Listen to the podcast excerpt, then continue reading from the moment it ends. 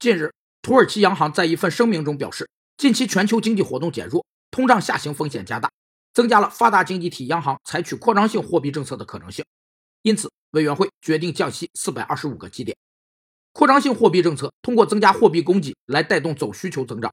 货币供应量超过经济正常运行对货币的实际需求量，其主要功能在于刺激社会总需求增加。货币供给增加时，利率会降低，取得信贷更为容易，因此多在经济萧条时采用。实施扩张性货币政策会导致三种后果：第一种是货币流通速度降低；第二种是人们花掉手中的货币，并使市场交易中对实际商品数量的需求增加，从而使经济得到增长。物价并不会提高。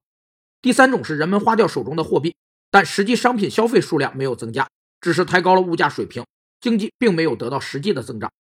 据报道，这是土耳其央行自2002年以来的最大降息幅度，也是其自2016年以来的首次降息。